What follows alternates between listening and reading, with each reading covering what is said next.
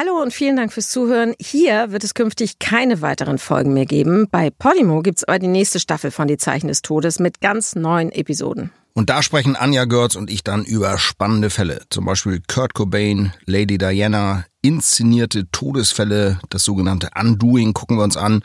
Über die Verwicklung des Schwiegersohns des kasachischen Präsidenten in einen doppelten Mordfall. Alles einfach True Crime vom Feinsten. Jede zweite Woche, freitags, immer eine neue Folge. Und natürlich, wenn euch das nicht True Crime genug ist, gibt es neben die Zeichen des Todes noch viele andere, zum Beispiel 3.29 Uhr mit Sebastian Fitzek. In den Shownotes findet ihr einen Link, mit dem ihr Podimo 30 Tage kostenlos testen könnt. Wir freuen uns, wenn ihr reinhört. Schon viermal hat die 20-jährige Nicole Wert an diesem Ostersonntag versucht, ihren Freund Christian Blank zu erreichen. Auch per SMS. Vergeblich. Normalerweise reagiert der 23-jährige Christian sofort auf eine Nachricht von ihr. Doch auf seinem Handy schaltet sich nur die Mailbox ein, auf der sie bereits einige Nachrichten hinterlassen hat. Als sie am Morgen des Ostermontags noch immer kein Lebenszeichen von Christian erhalten hat, ruft sie bei seinen Eltern an. Sein Vater, der 52-jährige Georg Blank, ist wie immer wortkarg und kurz angebunden. Man habe von Christian auch schon einige Tage nichts gehört. Zumindest einen kurzen Ostergruß. Das hätten er und Christians Mutter schon von ihm erwartet. Nicole Wert weiß, dass Christians Vater einen Zweitschlüssel zu dessen Wohnung hat. Einer Zweizimmerwohnung nur wenige Querstraßen von seinen Eltern entfernt. Nach mehrmaligem Bitten willigt der Vater ein, bei seinem Sohn vorbeizuschauen. Zwei Stunden später öffnet Georg Blank die Tür zur Wohnung seines Sohnes. Auf sein Klingeln und Klopfen hat er nicht reagiert. Doch plötzlich fällt ihm auf, dass die Wohnungstür nicht abgeschlossen ist, sondern lediglich ins Schloss gezogen. Ansonsten erscheint ihm zunächst nichts ungewöhnlich. Die Küche ist leer und aufgeräumt, im Wohnzimmer liegen die Sofakissen sauber aufgeschüttelt auf der Couch. Die Balkontür der im ersten Obergeschoss gelegenen Wohnung ist zwar nicht verschlossen, sondern steht halb offen. Aber auch hier scheint alles wie immer zu sein. Als Georg Blank jedoch das Schlafzimmer seines Sohnes betritt, bleibt er wie angewurzelt stehen. Im Schlafzimmer hängt eine lebensgroße Gummipuppe zwischen dem Bett und einem Kleiderschrank von der Decke. Aufgehängt ist sie an einer roten Hundeleine um den Hals. Die Gummipuppe sieht einer menschlichen Gestalt täuschend ähnlich. An den Beinen trägt sie schwarze Lackstiefel mit grotesk hohen Absätzen. Die Frauenpuppe ist leicht zur rechten Körperseite geneigt. Der Kopf fällt nach vorne auf die Brust, das Gesicht von den schulterlangen, leicht gewellten roten Haaren verdeckt. Georg Blank schüttelt den Kopf. Mit welch ungewöhnlichem Spielzeug sich sein Sohn in seiner Freizeit beschäftigt. Er tritt zur Puppe, greift in die volle rote Haarpracht, um den Kopf zu drehen. Da geschieht das Entsetzliche. Die Haare sind eine Perücke und die Puppe ist in Wahrheit gar keine. Es ist sein Sohn Christian, der ihn aus toten Augen anblickt. Was ist hier geschehen? Eine Frage, die nur einer beantworten kann. Der Rechtsmediziner Michael Zokos.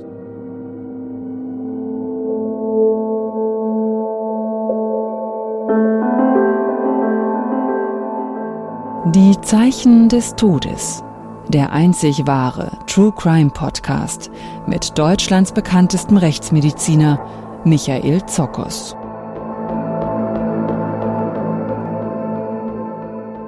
Und mit Philipp 1. Ein herbstliches Willkommen zu einer neuen Folge der Zeichen des Todes. Es ist schon ganz schön kühl draußen. Herr Zockers ist aber nicht im Süden und ist auch nicht geflüchtet vor der Kälte, sondern ist hier bei uns in der Berliner Charité. Herr Zockers, herzlich willkommen. Hallo, Herr 1. Ja, gehen wir mal den Fall an, den wir uns heute äh, anschauen wollen. Ein Vater findet eine aufgehängte Gummipuppe in der Wohnung seines Sohnes und muss dann auch noch feststellen, das ist überhaupt keine Gummipuppe, sondern das ist sein Sohn, der ihn da anschaut und da von der Decke hängt. Klingt so schrecklich, kann man sich eigentlich überhaupt nicht ausdenken.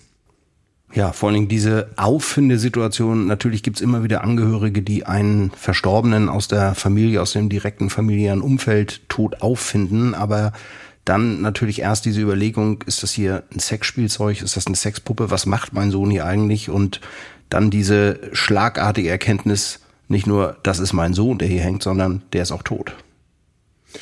Ja, die Polizisten sind erstmal von Mord ausgegangen. Sie haben die Leiche dort gesehen am Tatort. Was war Ihr erster Eindruck? Mein erster Eindruck war, dass das sich sicherlich nicht um einen natürlichen Tod handelt. Also Herzinfarkt, irgendeine Darmerkrankung, eine Lungenerkrankung. Und dann sind natürlich nur diese drei Differentialdiagnosen, Sie sagten schon Mord, aber eben auch Suizid und Unfall, die in Betracht kommen. Ja, ich meine, äh, wir haben es gerade schon beschrieben, der äh, Christian Blank, der hing dort eben an diesem Seil. Ähm, an der Hundeleine. Das, war, Hundeleine. das war eine Hundeleine. Hundeleine ja, rote sogar. Hundeleine. Ich erinnere das noch genau, weil ich eben damals, äh, ich habe alle Bilder noch vor Augen, weil ich damals am Tatort respektive Leichenfundort war. Was ist Ihnen da aufgefallen, als Sie zunächst mal, wie sind Sie da vorgegangen, als Sie da äh, diesen Leichnam gefunden haben? Nun, zunächst habe ich mal geschaut, wie die Leichenflecken ausgebildet sind. Die waren eben korrespondierend zur Aufhängesituation. Da war mir schon klar, dass der Betreffende entweder in dieser Situation verstorben ist oder ganz kurz nach dem Tode in diese Position verbracht wurde. Wir müssen natürlich auch immer daran denken, dass es sich vielleicht um ein Tötungsdelikt handelt und jetzt hier ein Suizid durch ein Erhängen vorgetäuscht werden soll oder dass auch auch solche Fälle kennen wir, ein sexuell motiviertes Tötungsdelikt ja imitiert, äh, ja vorgetäuscht werden soll.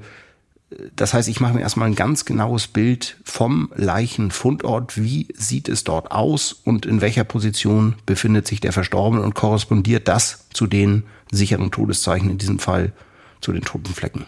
Also ein vorgetäuschter Selbstmord zum Beispiel, ja, wir hatten da in dem Podcast ähm, vergangenen Episoden auch schon drüber gesprochen, dass also ein eigentlicher Mord vertuscht werden soll, indem man jemanden danach nochmal zum Auto aufhängt. überfährt, hatten wir mal, oder genau. aufhängt.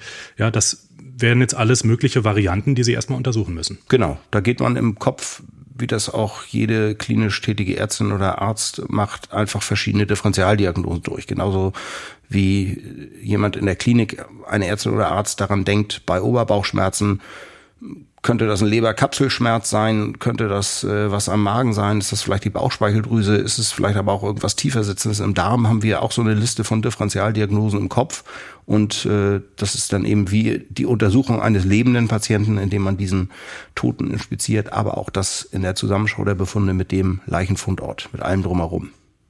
Sie hatten gerade schon die Leichenflecken erwähnt, dass die Ihnen zunächst aufgefallen sind. Und ähm, Sie schreiben ja auch über diesen Fall in einem Ihrer Bücher äh, dem Totenleser. Erstaunlich fand ich, Sie haben Leichenflecken nur auf der rechten Seite des Körpers gefunden. Worauf kann das hindeuten? Also die Leichenflecken fanden sich in diesem Fall an der Außenseite des rechten Oberschenkels, äh, an der rechten Rumpfseite, Innenseite des linken Oberschenkels und das deutet darauf hin, dass derjenige in einer rechtsseitigen Position verstorben sein muss und das korrespondiert in diesem Fall mit dieser Aufhängeposition in dieser Hundeleine, in dieser Schlinge, die von der Hundeleine gebildet wurde. Und da spricht ja eigentlich erstmal schon gegen Ihre These, dass dann Mord vertuscht wurde durch nachträgliches Aufhängen. Nicht zwangsläufig. Es hätte der Betroffene ja auch anders stranguliert werden können, zum Beispiel erdrosselt und dann aufgehängt. Also da muss man immer sehr vorsichtig sein, denn die zeitlichen Intervalle muss man auch berücksichtigen. Natürlich sind Totenflecken nach einer bestimmten Zeit fixiert, das heißt durch Umlagerung nicht mehr zu verändern. Aber wenn jemand direkt nach dem Tod in eine bestimmte Position nachträglich gebracht wird, dann korrespondieren die Leichenflecken mit dieser Auffindesituation. Das muss man eben immer im Hinterkopf haben. Wir arbeiten uns also Stück für Stück jetzt an diesen Fall heran durch die äußere Leichenschau. Bevor wir jetzt tiefer einsteigen, unterbrechen wir mal ganz kurz für einen Hinweis unseres Herausgebers, dem Verlag Drömer Knauer. Bis gleich. Werbung ja, Herr Zockers, Sie haben einen neuen Thriller geschrieben, der jetzt auch vor kurzem erschienen ist, abgetrennt. Worum geht's darin? Das ist die Fortsetzung beziehungsweise der Abschluss der Herzfeld-Trilogie, der letzte Band, abgetrennt, nach den beiden Vorgängerbüchern abgeschlagen und abgefackelt. Und in abgetrennt geht es darum, dass Paul Herzfeld ja illegalem Handel mit Leichenteilen auf die Spur kommt und seine eigenen Ermittlungen, Untersuchungen führen ihn tatsächlich in die eigenen Reihen, in die Reihen der Rechtsmedizin und ihm kommt da ein ungeheuerlicher Verdacht auf, dass nämlich Leichenteile aus seinem eigenen Institut ja dann für illegale Zwecke weiterverkauft wurden. Das Buch ist ja jetzt der dritte Teil einer Reihe ähm, um diesen Rechtsmediziner Paul Herzfeld. Kann man es denn auch lesen, ohne die vorherigen Romane zu kennen? Ja, das kann man. Das kann man auf jeden Fall. Die Bücher lege ich alle so an, dass eben auch in kleinen Rückblenden, ohne zu viel zu verraten, dass man dann eben sich Teil 1 und Teil 2 sparen kann, äh, man trotzdem aber im Stoff ist, die Figuren kennt und man kann tatsächlich auch mit abgetrennt in diese Reihe einsteigen. Das ist so angelegt, ja. In ganz wenigen Worten, warum sollten die Leser unbedingt zu diesem Buch greifen? Weil es natürlich als True Crime Thriller voll im Trend liegt, jetzt alle Menschen wollen True Crime, aber nur die wenigsten bekommen tatsächlich True Crime aus erster Hand. Es kann natürlich auch ein Journalist oder eine Journalistin ein Buch schreiben, angelehnt an einen echten Fall, aber meine Bücher sind nicht nur inspiriert von echten Fällen, sondern ich habe auch die eigenen rechtsmedizinischen Untersuchungen dazu durchgeführt und weiß natürlich, wovon ich schreibe. Und jeder, der True Crime liebt, darf dieses Buch auf keinen Fall jetzt im Herbst verpassen. Das passt auch gut zur Jahreszeit. Abgetrennt, das ist der Titel des neuen True Crime Thrillers von Michael Zockers und das Buch ist seit 1. Oktober im Buchhandel und als E-Book erhältlich. Nun aber weiter mit den Zeichen des Todes. Werbung. Ja, herzlich willkommen zurück. Herr Zockers, Sie haben sich ja jetzt im Fall des toten Christian Blank, darüber sprechen wir ja heute, da haben Sie sich in die äußere Leichenschau vorgearbeitet. Sie haben dieses Korsett um seinen Körper entfernt. Was haben Sie in der äußeren Leichenschau noch gefunden? Bei der äußeren Leichenschau haben sich schon Hinweise auf eine Strangulation, auf eine todesursächliche Strangulation gefunden, nämlich zum Beispiel punktförmige Einblutungen in der Gesichtshaut, punktförmige Einblutungen, die wir Petechien nennen, in den Augenbindehäuten und auch eine Speichelabrinnspur. Das sind alles Hinweise auf eine vitale Strangulation, auf einen zu Lebzeiten stattgehabten Strangulationsvorgang und das erhärtete natürlich die Verdachtsdiagnose auf ein tödliches Erhängen. Vielleicht nochmal kurz die Erklärung der Befunde. Punktförmige Blutung im Gesicht, immer ein Hinweis auf eine Strangulation dadurch, dass das Strangwerkzeug um den Hals den Abfluss des Blutes aus Kopf und Gesicht unterbindet durch diese Kompression. Also kann ich mir das so vorstellen, dass dann wirklich jemand so kleine Pünktchen ausbildet wie genau. Masern oder dass das im, auf der nee, Nase die sind oder? kleiner, die sind wirklich so groß wie Stecknadelspitzen, also ganz kleine, feinste rote Punkte. Da muss man dann auch sehr genau gucken, auch bei sehr, sehr guten Lichtverhältnissen, sonst sieht man die nicht. Und das ist eben immer für uns ein Hinweis auf eine Strangulation. Dann diese Speichelabrinnspur, wie entsteht die? Nämlich dadurch, dass das Strangwerkzeug am Hals den großen Nervus vagus, den vorwiegenden Eingeweidenerv, der für Speichelsekretion, aber auch für Verdauungsvorgänge zuständig ist, komprimiert und dadurch kommt es eben zu einem Speichelfluss. Das heißt, Strangulation, äh, Erhängung, da kommen wir jetzt der Sache schon näher. Daran ist vermutlich Christian Blank gestorben. Aber wie genau, das wissen wir jetzt noch nicht. Die Beamten aber, die machen ihre Arbeit und die finden dann, auch ganz passend zur Auffindesituation des Toten, 26 Outfits in den Kommoden. Und zwar Korsetts, Netzstrümpfe, Strapse, 26 Paar High Heels, also alles im Prinzip diese, ähm, ja, dieser Dress oder diese Verkleidung, in der man Christian Blank auch gefunden hat. Dazu kommt auf dem Nachttisch, da findet man 350 Euro in Bar. Ähm, da haben natürlich einige Beamte eins und eins zusammengezählt und haben gesagt, naja, vielleicht hat er Christian Blank als Callboy gearbeitet, also genau, damit sein Geld verdient. Hat, vielleicht hat er angeschafft, nicht? und das Geld ist noch von dem letzten Freier und jetzt bei irgendwelchen Liebesspielen ist er ums Leben gekommen, der Christian Blank. So dachte die Polizei und ähm, hatte dann, dann machte ich eine äh, ungewöhnliche Entdeckung. Das weiß ich noch wie heute. Der Leichnam hing noch in dieser Hundeleine.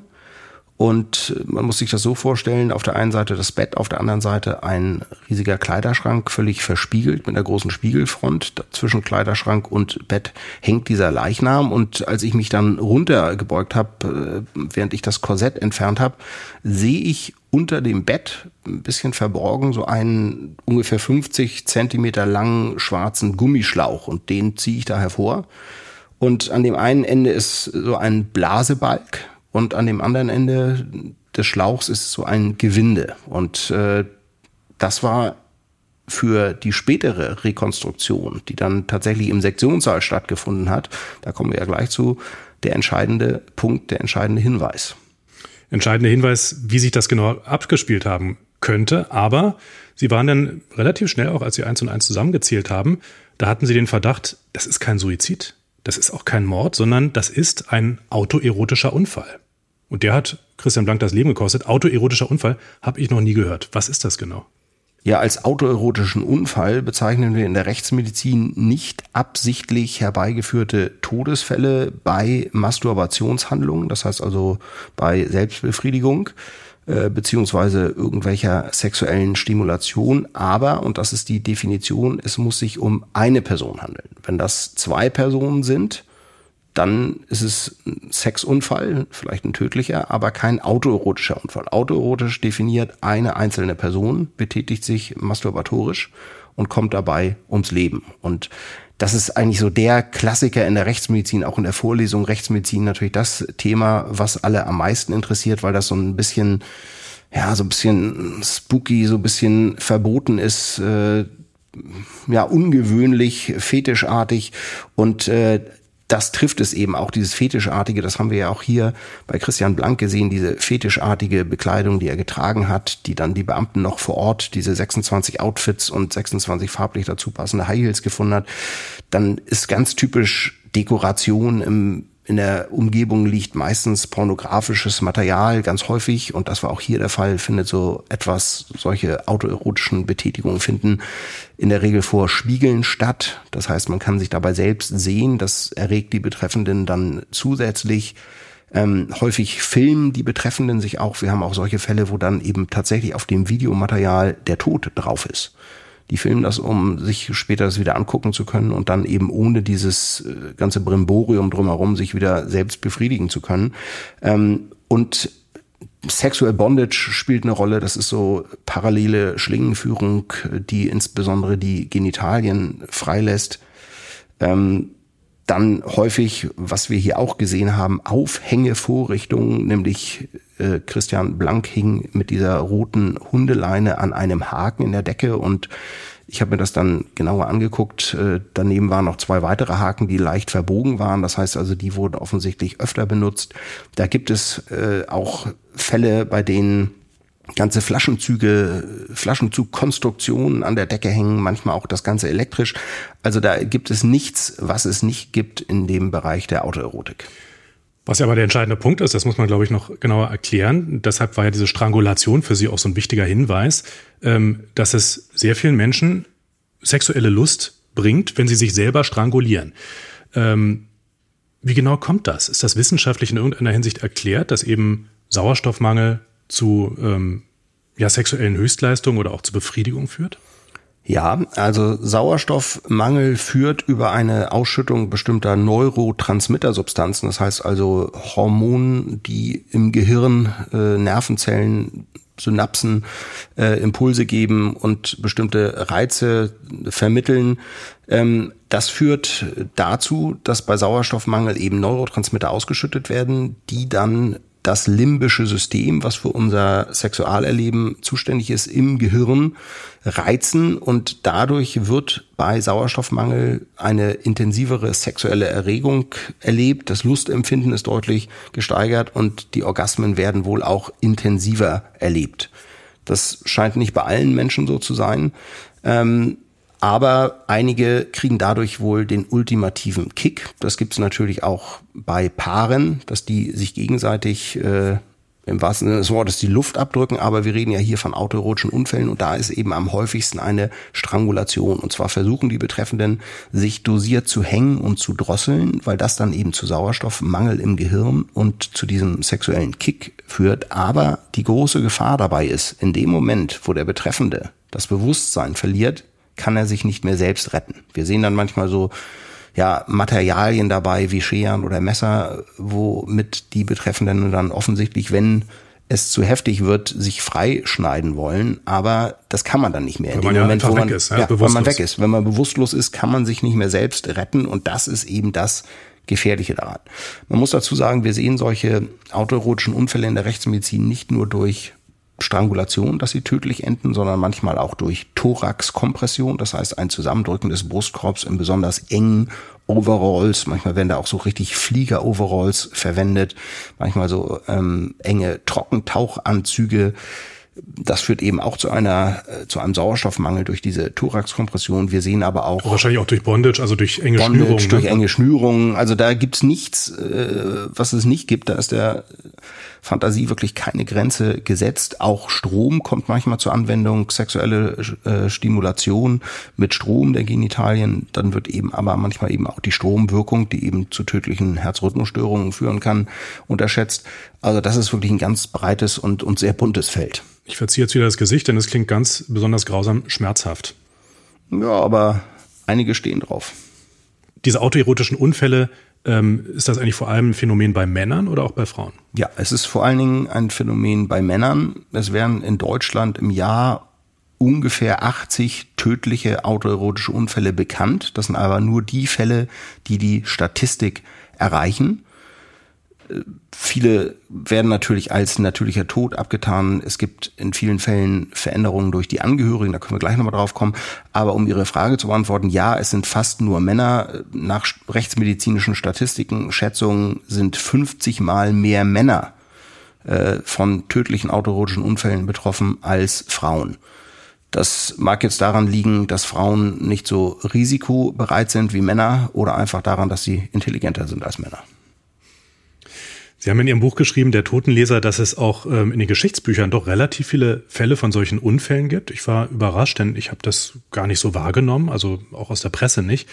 Haben Sie ein Beispiel für so einen ganz prominenten Fall eines autoerotischen Unfalls, der wirklich berühmt geworden ist?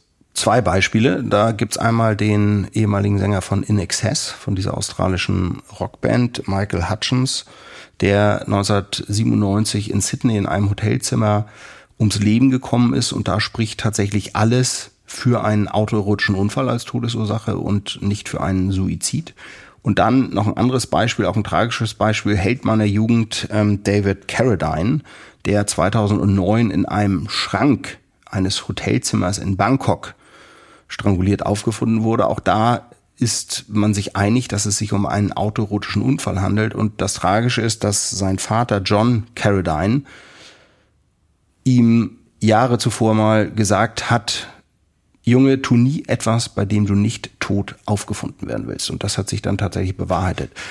David Carradine, muss man sagen, für die Jüngeren früher Kung Fu, eine Wahnsinnsserie in den 70ern habe ich als Kind geliebt. Und äh, dann kam er später nochmal zu großer Berühmtheit bei Kill Bill mit Uma Thurman. Und Sie sind ja selber Kampfsportler, haben Sie mal verraten hier im Podcast. Also Wahrscheinlich deshalb auch ein Vorbild für Sie, oder? Ja, das hat mich damals als Kind zumindest inspiriert, diese Serie Kung Fu dann, dann selbst äh, Kampfsport zu machen, ja. Nichtsdestotrotz ein tragischer Tod. Kommen wir mal zurück zu unserem Fall, dem Tod von Christian Blank. Ähm, die zuständige Staatsanwältin, die war von ihrer These, das war jetzt ein autoerotischer Unfall, noch nicht so ganz überzeugt, denn die hat eine Obduktion angeordnet. Und äh, die hat noch mal was anderes ins Licht gebracht. Sie haben ja schon gerade erzählt, Sie haben so einen kleinen Blasebalg und einen Schlauch gefunden unter dem Bett. Und nun machten sie eine Entdeckung im Mund des Toten, im Mund von Christian Blank. Hören wir uns das mal an. Nachdem sich am nächsten Morgen die Leichenstarre gelöst hat, entdecken Michael Zokos und sein Team einen schwarzen Gegenstand im Mund von Christian Blank. Es ist ein schwarzer Gummiball in der Größe eines Golfballs. Der Gummiball ist aufblasbar und gehört zu einem aufblasbaren Analdildo. Die übrigen Teile der Konstruktion, Gummischlauch und Blasebalg, haben die Ermittler bereits am Tag zuvor unter dem Bett entdeckt. Sie liegen jetzt in der Asservatentüte am Fußende des Obduktionstisches. Für die Ermittler stellen sich nun zwei Fragen. Was hat der Analdildo im Mund von Christian Blank zu suchen? Und wie hängt das alles mit seinem Tod zusammen?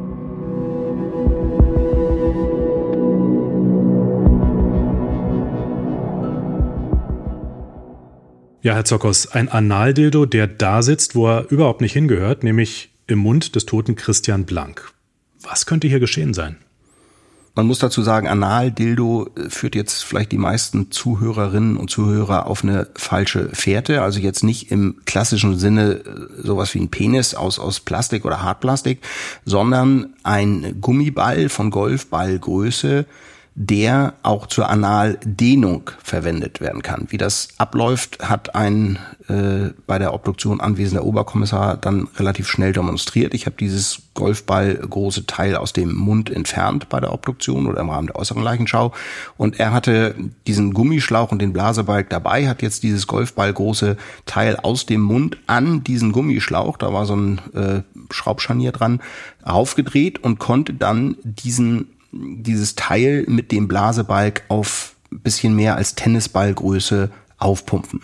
So, das Ganze haben wir jetzt auch nochmal im Mund gemacht, den Ball zurückgepackt in die Mundhöhle des Toten und dann aufgeblasen. So, und da konnte man wirklich zu einem vollkommenen Abschluss der Mund- und Nasenatmung kommen durch das Aufpumpen. Also weil das einfach den ganzen Rachen genau so den ganzen Rachen richtig austamponiert hat, ausgefüllt hat. Und äh, wenn der Rachen verschlossen ist, dann ist weder Nasen- noch Mundatmung möglich. Dann äh, fehlt die Sauerstoffzufuhr in die Lungen. Das ist Atmung ist nicht mehr möglich. Und äh, dann haben wir einmal kräftig an diesem Gummischlauch gezogen und er war ab. So, normalerweise kann man, das ist ja nun auch nicht dafür da, in die Mundhöhle eingesetzt zu werden, sondern den Anus, warum auch immer, zu dehnen. Und dann kann man, wenn man um 180 Grad diesen Schlauch dreht, die Funktion einstellen, dass man über diesen Blasebalg nicht mehr Luft zupumpt, sondern die Luft wieder abpumpt. So. Jetzt ist davon auszugehen, Christian Blank hat sich hängend stranguliert, sexuellen Kick ähm, verschafft, hat dann eben noch diesen zur Analdehnung vorgesehenen Ball in seiner Mundhöhle platziert, aufgepumpt und irgendwann war der Punkt, wo er merkte, oh, jetzt wird's zu heftig, jetzt äh, wird mir gerade langsam schwarz vor den Augen und hat dann eben versucht, diese Drehung um 180 Grad dieses Gummischlauchs durchzuführen, um den Ball wieder zu äh, abzupumpen, die Luft abzupumpen. Und das hat aber nicht funktioniert und dann hat er kräftig dran gezogen, so wie wir das auch einmal demonstriert haben im Sektionssaal.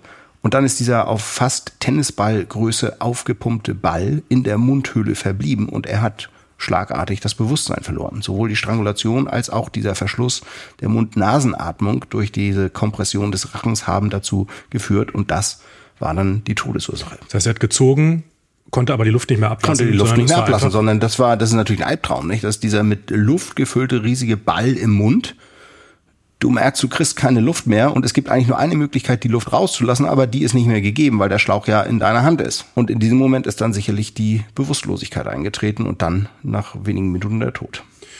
Das heißt, unterm Strich ähm, stützt das alles Ihre These, autoerotischer Unfall. Ja. Äh, ist er nun aber tatsächlich gestorben an diesem Ball? Also ist er dran erstickt oder hat er sich stranguliert? Was war die Todesursache? Kombination. Kombination beides. Also man kann das als mit dem Oberbegriff ersticken bezeichnen. In dem Fall kann man nicht sagen, was war jetzt hier das Zünglein an der Waage, aber es ist eben die Kombination aus beiden. Was natürlich trotzdem stutzig macht, ist, es gab 350 Euro auf dem Nachttisch, die Balkontür war offen, die war nur angelehnt. Kann man den Mord tatsächlich definitiv ausschließen oder zumindest Beihilfe, dass da nicht doch noch jemand war?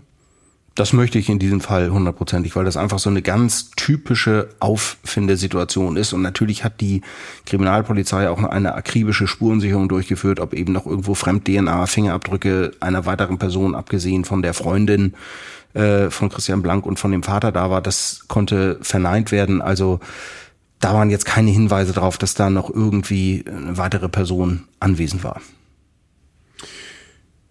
Herr Zockers, wir haben ja schon über einige doch recht ungewöhnliche Fälle gesprochen, aber der hier war hier nun wahrscheinlich doch einer der sehr ungewöhnlichen, zumindest für mich. Sie sagten ja schon, naja, so selten ist das gar nicht. Ähm, und es gibt ja auch noch andere autoerotische Unfälle als eben nur herbeigeführt durch diese Praktiken ähm, des Drosselns oder äh, Aufhängens. Sind Ihnen da noch Fälle begegnet im Laufe Ihrer Geschichte, im Laufe Ihrer Geschichte als Rechtsmediziner? Ja, ganz viele, ganz viele. Und äh, das sind äh, Bilder, die einem natürlich im Kopf bleiben, weil es häufig farbenfroh und bunt ist. Der Tod ist normalerweise nicht farbenfroh und bunt, es sei denn, jemand ist grünfaul, aber das sind dann wirklich so knallige, fetischartige Lack-, Leder-, Gummikostüme, die die Betreffenden äh, tragen, hochwertige, hochpreisige Sachen aus, aus irgendwelchen Sex- oder Erotikshops.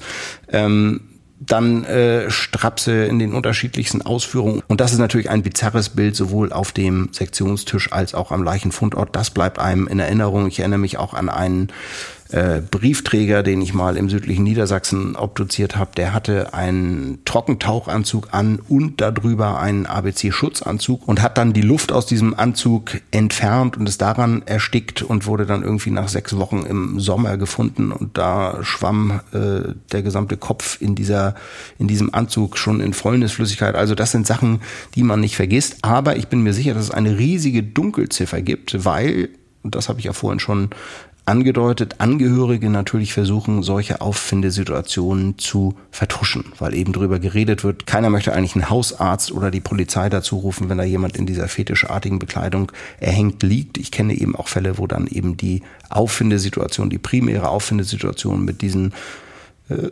fetischartigen Klamotten mit diesem pornografischen Material, vielleicht auch noch eine laufende Videokamera in der Nähe von den Angehörigen verändert wurde und dann der Betreffende ins Bett gelegt wurde und denn ganz oft und das beschreiben Sie ja auch in Ihrem Buch sind das ja eben Angehörige, sind das direkte genau, Verwandte, die, die jetzt die finden es auf und das ja. ist natürlich einerseits äh, werden so autoerotische Praktiken natürlich im Geheimen durchgeführt, da weiß keiner von. Andererseits will man natürlich auch nicht, äh, dass drüber geredet wird. Deshalb eben äh, Schock bei den Angehörigen, die erstmal versuchen, das so ein bisschen aufzuräumen da vor Ort. Mm, das heißt also, letztendlich könnte es solche autoerotischen Unfälle noch viel häufiger geben, aber wir, wir wissen das einfach wir nicht. Wir wissen es einfach nicht, nein. Auf jeden Fall ist die Dunkelziffer unheimlich hoch. Ähm, wichtig, unseren Zuhörerinnen und Zuhörern mitzugeben, don't try this at home. Nicht mal versuchen nachzumachen, weil jetzt vielleicht äh, das Interesse geweckt wurde für eine erheblich stärkere sexuelle Stimulation und Erregung als sonst. Das ist wirklich lebensgefährlich. Don't try this at home. Aber noch kleiner Tipp an alle Zuhörerinnen und Zuhörer, wenn ihr mal bei Freunden, Bekannten oder Familie zu Besuch seid, guckt mal an die Decke, ob da so kleine verdächtige Haken hängen. Dann könnt ihr euch euren Teil denken. Tod durch einen autoerotischen Unfall. Wieder ein Fall, den wir so noch nicht hatten bei den Zeichen des Todes. Schön aber, dass ihr wieder dabei wart und danke Ihnen für Ihre Zeit, Herr Zockers. Mein Name ist Philipp Eins. Und mein Name ist Michael Zockers. Herzlichen Dank. Weitere Infos zum Podcast gibt es unter www.zockers.de. Moderation und Skript Philipp Eins. Sprecher Marian Funk. Produktion 1.studio. Redaktion Bettina Hallstrick im Auftrag von Drömer Knauer.